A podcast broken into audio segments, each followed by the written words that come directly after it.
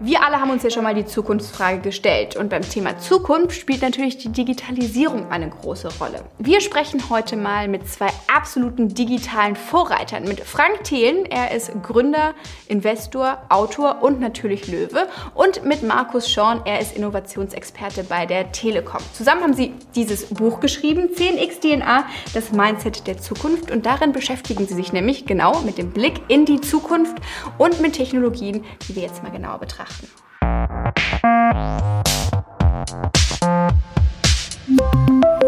Hallo.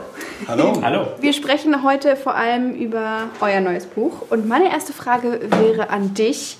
Ähm, du sagst, die, die, in der Zukunft wird es äh, einige starke Veränderungen geben. Auf was müssen wir uns denn gefasst machen? Zusammengefasst eigentlich auf die verrückteste Zeit der menschlichen Geschichte. Denn ähm, die Menschheit hat sich stark entwickelt. Wir haben zum Beispiel so eine Eisenbahn entwickelt. Klar, erstmal die Glühbirne, dass wir Licht hatten und so weiter. Jetzt kam irgendwann die, die letzte große Welle. Das war die Digitalisierung. Also dann kam das Internet, dann kam das Smartphone als Beschleuniger. Und das Verrückte ist, das war eigentlich alles nur so eine ganz kleine Vorschau. Denn jetzt, auf Basis der Digitalisierung, geht es erst richtig los. Jetzt kommen wir ins Zeitalter, da geht es wirklich exponentiell voran. Und das basiert auf Technologien, die bereits fertig sind. Sowas wie zum Beispiel künstliche Intelligenz, 3D-Druck, Quantencomputer und vieles mehr, was wir in dem Buch beschreiben. Und darauf können wir uns jetzt alle freuen, denn es wird eine sehr äh, interessante Zeit, aber natürlich gibt es auch Herausforderungen. Das wäre jetzt auch die nächste Frage, vor allem die Herausforderung für die Gesellschaft. Was, was wird sich da verändern? Wie wird das Auswirkungen auf unsere Gesellschaft haben? Es wird alle Bereiche unseres Lebens verändern. Also du hast ja schon gesagt, es ist halt un unglaublich viele Technologien stehen gerade bereit. Immer 3D-Druck wird die Produktion komplett ändern. Ähm, künstliche Intelligenz wird alles, was irgendwie digitalisiert ist, verbessern können. Also man kann nicht pauschal sagen, was ist die größte Veränderung, die kommt. Es werden einfach so viele Dinge gleichzeitig passieren, dass es halt eine irre Reise wird. Was ist denn die wichtigste Technologie in den nächsten Jahren? Die wichtigsten Technologien der Zukunft äh, sind und das ist eigentlich das Wichtigste, sind viele. Normalerweise haben wir immer eine Technologie gehabt. Zum Beispiel ähm, kam auf einmal das elektrische Licht oder es kam die Digitalisierung mit dem, mit dem Internet oder dann kam mal das Smartphone. Das hatte alles sehr, sehr große Implikationen auf unser Leben. Und jetzt ist eigentlich das, das große Ding, dass ganz viele kommen und dieses Orchester das Spannende ist. Ich würde sagen, die Mutter von allem könnte man vielleicht so nennen, ist die künstliche Intelligenz. Das ist sicherlich das Ding, was am weitesten raussteht, weil die künstliche Intelligenz, Intelligenz ist das, was wirklich bedeutend äh, ist und äh, das wird natürlich sehr große Implikationen haben. Aber auch zum Beispiel der 3D-Druck. Der 3D-Druck heißt nicht nur, ich kann es on demand, wenn ich will, einfach wirklich dreidimensional drucken. Also man kennt vielleicht so einen Schlüsselanhänger oder keine Ahnung was. Aber ich kann ja auch komplette Autos drucken. Aber das Verrückteste dabei ist zum Beispiel, dass wir die Autos und Stühle und Tische nicht mehr so machen werden wie bis jetzt, sondern die werden völlig anders aussehen. Mit 3D-Druck haben wir jetzt den, den Raum frei und können an jeder einzelnen Stelle das Material hin, hinzufügen, was wir haben wollen. Und damit sieht auf einmal zum Beispiel ein Raketenantrieb, ein Wärmetauscher, ein Stuhl völlig anders aus als bisher. Und das menschliche Gehirn kann das auch gar nicht mehr verarbeiten, weil es viel zu komplex ist. Warum braucht die Welt dieses Buch? Oder anders formuliert, was ist das Anliegen, das ihr mit diesem Buch habt? Mhm. Also mir und auch dir äh, geht es um den Buch, glaube ich, darum, ähm, die Leute vorzubereiten auf diese, diese Änderungen, die vor uns stehen. Also ich beschäftige mich ja auch bei der Telekom auch sehr intensiv mit diesen, diesen Zukunftsthemen. Und selbst ich habe schon Probleme dran zu bleiben, weil es einfach immer, immer schneller wird. Ja? Und um die Veränderungen zu begreifen, die da kommen, muss man sie verstehen, woher sie kommen und um sie auch vorbereiten zu können. Das ist so, so mein Treiber eigentlich so dahinter. Für mich ist das Verrückte, wir können es eigentlich relativ gut vorhersagen, was passiert. Natürlich nicht in jeder Nuance, aber im Grunde genommen so, wenn man, wenn man sagt zum Beispiel, man richtet einen Staat, eine Firma, seine persönliche Geldanlage, sein Leben, was auch immer, aus und man kann eigentlich sehen, was in den nächsten 10, 20, 30 Jahren passiert, ist es ein Riesenvorteil. Egal, was du machst. Ob du Kanzlerin bist, ob du Tim Höttges bist, ob du Frank Thelen bist, total egal. Weil wenn du, und auch wenn du ein, äh, auch nur ganz normal bist und quasi ein Kassierer an der Kasse, auch dann sollte es dich interessieren. Du willst ja wissen, was passiert. Und dieser Baukasten der Zukunft, der ist da. Den wird man nicht wieder wegnehmen können. Und jetzt ist einfach nur die Frage, was passiert durch diese ganzen Technologien und wie verändert sich unser Leben? Und das haben wir versucht hier darzulegen und in die Zukunft zu schauen. Und äh, das war für mich einfach eine, eine, eine große Freude, weil es halt so selten eigentlich ist, dass man wirklich quasi wie so Schach spielen kann und sagen kann, okay, ich habe es hier zusammengestellt. Äh, und und da, das wird auf jeden Fall passieren. Also das kann man auch nicht mehr stoppen. Die Frage ist, dauert es 10 oder 20 Jahre, aber, aber das wird passieren. Und das war so ähm, mein, mein Treiber hinter dem Buch, zu sagen, für mich selber nochmal Zeit zu gewinnen und mit Markus zusammen zu denken und zu sagen, was ist hier eigentlich wirklich los? Und dann halt auch das, das runter und strukturiert darzulegen und auch für mich selber nochmal ganz klar zu bekommen, das passiert hier und darauf musst du dich vorbereiten. Jetzt ähm, ist es ja ganz spannend. Wir befinden uns in einer Situation, die nicht viele vorhergesagt haben. Ähm, ihr beschäftigt euch auch mit der Zukunft. Wie hat Corona denn zum Beispiel eure Thesen beeinflusst? Ähm, ihr wart natürlich schon fertig mit dem Buch, als die ganze Situation zustande kam. Musstet ihr noch mal ein paar Thesen noch mal neu mischen, noch mal ein bisschen gegenprüfen oder sagt ihr eigentlich, ja Gott sei Dank, äh, haben wir das schon bedacht? Hm. Nee, also ich glaube, Corona hat einfach nur noch mal die, die, die, die äh Vehemenz oder auch die, die Wichtigkeit dieser, diese, dieser, dieser, dieses Mindsets gezeigt. Also die, die Trends und die, diese Technologien, du sagst, sind schon, schon länger absehbar. Also Quantencomputer, AI.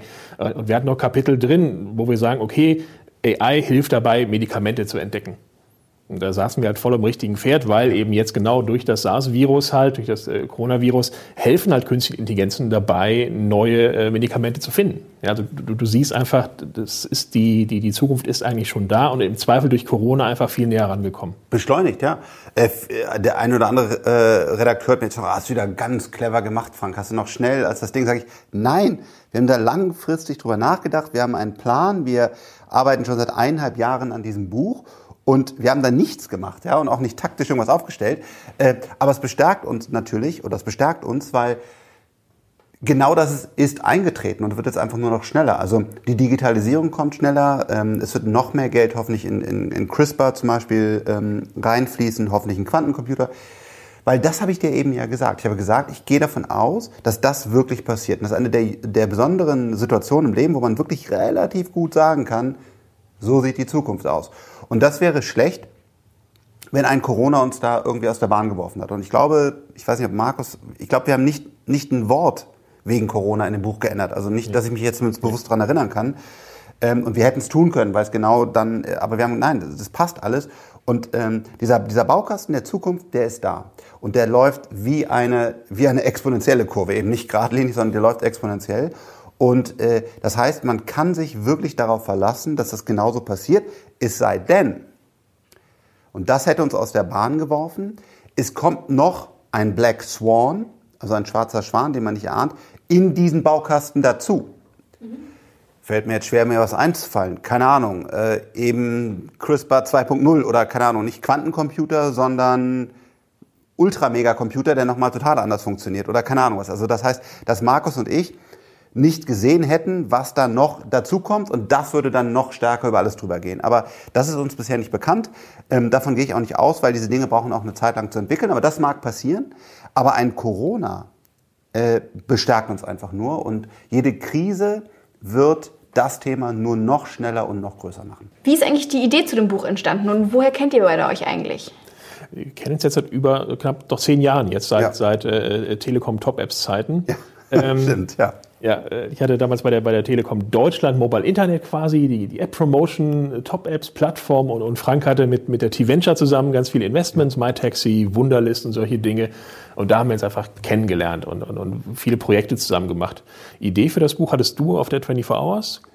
Ja, genau. Also äh, ja, wir, also der äh, darf man darüber sprechen? Ist das ein bekanntes Format? Okay, es gibt ein Format von der Telekom, was, äh, was, was, was wirklich, wirklich herausragende Köpfe zusammenführt zum, zum Denken. Und äh, das damals noch unter, unter René Obermann gestartet und jetzt äh, wird das unter Tim Höttges weitergeführt. Und äh, da muss man sagen, sind viele genau dieser Themen äh, hervorragend schon sehr, sehr früh auch angesprochen worden. Da durfte ich sehr viel mitnehmen, sehr viel lernen. Ähm, und genau, und da haben wir uns auch mal wieder ausgetauscht und dann haben wir gesagt, hey, eigentlich, das ist doch ein Passionsthema für uns beide. Äh, wollen, wir da, wollen wir da nicht mal äh, eine echte Struktur dran bringen und gemeinsam dran denken? Weil was ist ein Buch? Ähm, ein Buch ist eine Chance, tiefgreifend zu denken und zu strukturieren, weil du gezwungen bist. Du bist gezwungen und du sagst, hey, ich will dieses Buch rausbringen. Und dann musst du dich am Wochenende und, und, und frühmorgens hinsetzen und gucken, dass du den Kram wirklich so aufschreibst und so strukturierst, dass er jeder versteht. Und das ist eine tolle Denk Denkübung. Und die haben wir hier gemeinsam, äh, gemeinsam gemacht. Und äh, ja, so ist, das, äh, so ist das Ganze entstanden. Ich komme nochmal zurück auf das Gesellschaftsthema. Ihr sagt ja, jetzt startet die größte Revolution der Menschheitsgeschichte und so eine Revolution hat ja auch mal zwei Seiten. Einmal einen enormen Schub an Veränderungen mit Profiteuren, aber auch klare Verlierer. Was bedeutet das denn für unsere Gesellschaft? Wer könnte ein Verlierer sein? Das ist die Frage, wie wir uns politisch verhalten. Ja? Ähm, also ich habe in meinem ersten Buch äh, Startup DNA mich schon stark gemacht für ein bedingungsloses äh, Grundeinkommen. Und soweit ich da informiert bin, ist, ist auch äh, Tim Höttges dafür. Ähm, du brauchst, du, du darfst die Leute nicht verlieren. Meine Frau ist Brasilianerin.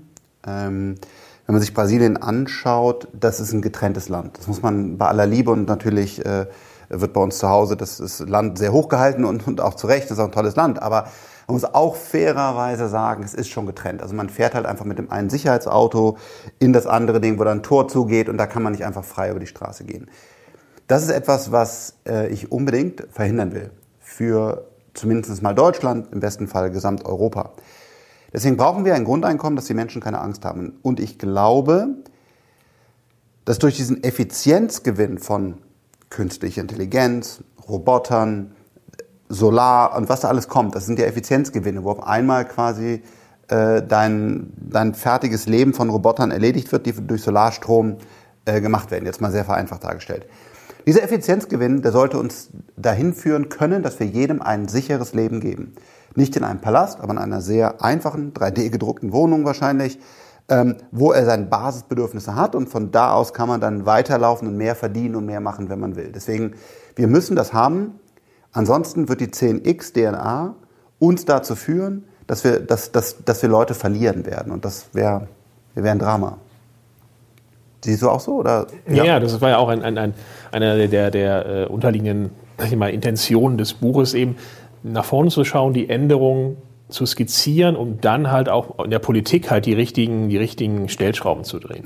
Ja. ja. also man hat halt bei jeder industriellen Revolution gesehen, es gab halt Verlierer, sei es halt die Weber, die halt von Webstühlen ersetzt wurden oder äh, äh generell äh, äh, Arbeiterklassen. Ähm, sich darauf vorzubereiten. Und du sagst schon, die, die Effizienzgewinne, die, die kommen, werden es uns halt ermöglichen, einfach äh, äh, Leuten dieses Grundeinkommen zu, zu garantieren. Habt ihr Tipps für die Politik?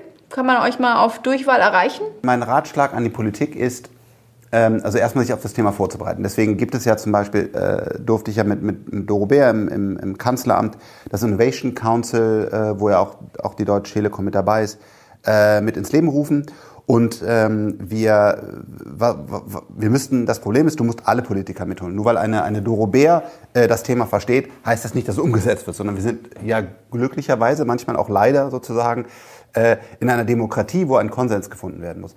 Und du musst jetzt alle äh, Regierungsparteien abholen und sagen, das ist ein wichtiges Thema und ihr müsst verstehen, dass ihr in Innovation jetzt investieren müsst. Das haben wir nicht. Wir sehen, dass Geld da ist grundsätzlich. Ja, also zum Beispiel eine, Lufthansa wird mal eben mit 10 Milliarden ähm, gerettet. Da, da will ich gar nicht sagen, richtig, falsch. Wir sehen eine Adidas hat, glaube ich, zweieinhalb Milliarden bekommen. Wir sehen eine Sixt bekommt 1,5 Milliarden. Seit vielen Jahren versuche ich Geld für die Universitäten zu bekommen. Wir haben eine, eine TUM, also Susanne Klatten, äh, glücklicherweise gibt es dafür Geld rein. Wir haben KIT, wir haben Aachen. Wir haben eigentlich gute Technologieuniversitäten, aber die sind jetzt nicht finanziell so ausgestattet wie halt MIT und Co. Ähm, Startups. Wir haben bis jetzt eine Mehrwertsteuer auf die Venture Capital Fonds. Wir, äh, wir haben so ESOP-Programm. ESOP-Programm wird seit, seit zehn Jahren diskutiert. Wir haben keine saubere ESOP-Regelung. Also äh, Thomas Jatzombeck da sehr stark. Also es gibt ja die guten Politiker, die das wirklich alle verstehen. Aber wir kriegen es in der Gesamtregierung aktuell nicht umgesetzt, als dass sie sehen, das ist Zukunft. da setzen wir jetzt ernsthaft auch mal ein paar Milliarden rein. Wir haben das äh, von Raphael geleitete Sprung Innovations, äh, ich weiß gar nicht, wie das heißt, ehrlich gesagt. Agentur für Sprunginnovation. Agentur für Sprunginnovation. Aber das ist auch, da hat er nicht wieder richtig viel Geld. Also er hat schon ein gewisses Budget, aber so, das heißt, äh, was ist, was ist unser, unser Ziel damit? Zum Beispiel der Politik nochmal das Thema mehr, mehr auf die Agenda zu setzen, dass es wirklich umgesetzt wird. Ähnlich wie Klima. Klima war ja seit Jahrzehnten auf der Agenda, aber erst durch Fridays for Future, so zumindest meine persönliche Einschätzung, ob man das gut oder schlecht findet, ist es so richtig auf die Agenda gekommen. Das werden wir natürlich mit diesem Buch hier nicht schaffen, aber wir wollen einen kleinen Push in die Richtung geben nochmal, dass es ernsthaft auf die Agenda kommt. Welche Rolle spielt denn Deutschland und deutsche Unternehmen bei dieser Entwicklung? Deutsche Unternehmen können so ein bisschen diese, diese neutrale Rolle übernehmen. Also auf der einen Seite hast du halt Amerika mit diesem ultrakapitalistischen Growth, Growth, Wachstum, Wachstum und du hast ja in den letzten Jahren gesehen, wie, wie, wie Facebook da immer wieder gegen Wände gelaufen ist und Datenschutzdebatten aufgenommen hat. Auf der anderen Seite hast du chinesische Unternehmen, die mit einem irren Markt und einem irren Momentum jetzt halt äh, auch in den europäischen Markt drängen, aber halt mit den chinesischen Werten. Und europäische Unternehmen hätten halt die Chance, durch den großen Binnenmarkt auch so eine, so eine neutrale Position, eine neutrale Nische quasi in diesem, in diesem Business zu besetzen. Markus, wie sieht denn unsere Welt in 20 Jahren aus? Worauf können wir uns freuen in Zukunft? Also meiner Sicht der beste Grund, sich auf die Zukunft zu freuen, ist, dass wir, dass wir alle Werkzeuge oder alle Möglichkeiten in der Hand haben, die die Probleme der Menschheit zu lösen. Wir haben das Problem des Klimawandels, das wir lösen können. Wir haben das Problem der, der, der Hungersnöte, die wir, die wir lösen können. Es wäre ja viel schlimmer, wenn wir überhaupt keine Ahnung hätten, wie wir diese Probleme angehen wie wir die Probleme lösen können. Und die Chance haben wir und die müssen wir nutzen. Deswegen bin ich da so optimistisch. Für mich ähm, ist das Schönste an der Zukunft, dass der Baukasten der Zukunft, diese Technologien, allen offen stehen. In den Revolutionen davor war es so, dass es meistens der geistigen Elite vorbehalten war. Sehr schön. Eine der ersten Revolutionen, nämlich der Buchdruck, war genau dafür da, um das Wissen ins Volk zu tragen. Es war eine, war eine wunderbare Revolution, die hier stattgefunden hat. Und hier ist es auch so. Ähm, Blockchain ist nicht irgendwas, was nur die Reichen oder die Präsidenten verwenden dürfen. Ähm, das 5G-Netzwerk steht erstmal mit einer sehr geringen Gebühr ähm, jedem offen. Flugtaxis ist nicht zu vergleichen mit einem Privatjet, sondern ist wirklich ein, ein Massentransportmedium, das für jedermann zugänglich sein soll. Und so werden sowohl die Technologien als auch die Produkte einer wirklich breiten Menge zur Verfügung stehen. Und ich bin ganz gespannt, was die Kreativität der hellen Köpfe weltweit von den großen Machern der Welt, von einer Angela Merkel, bis hin zu dem kleinen jugendlichen Mädchen aus Afrika, das auf einmal auch halt programmieren kann, die alle werden jetzt diesen Baukasten der Zukunft nutzen und hoffentlich richtig tolle Dinge bauen. Vielen Dank. Dankeschön. Danke.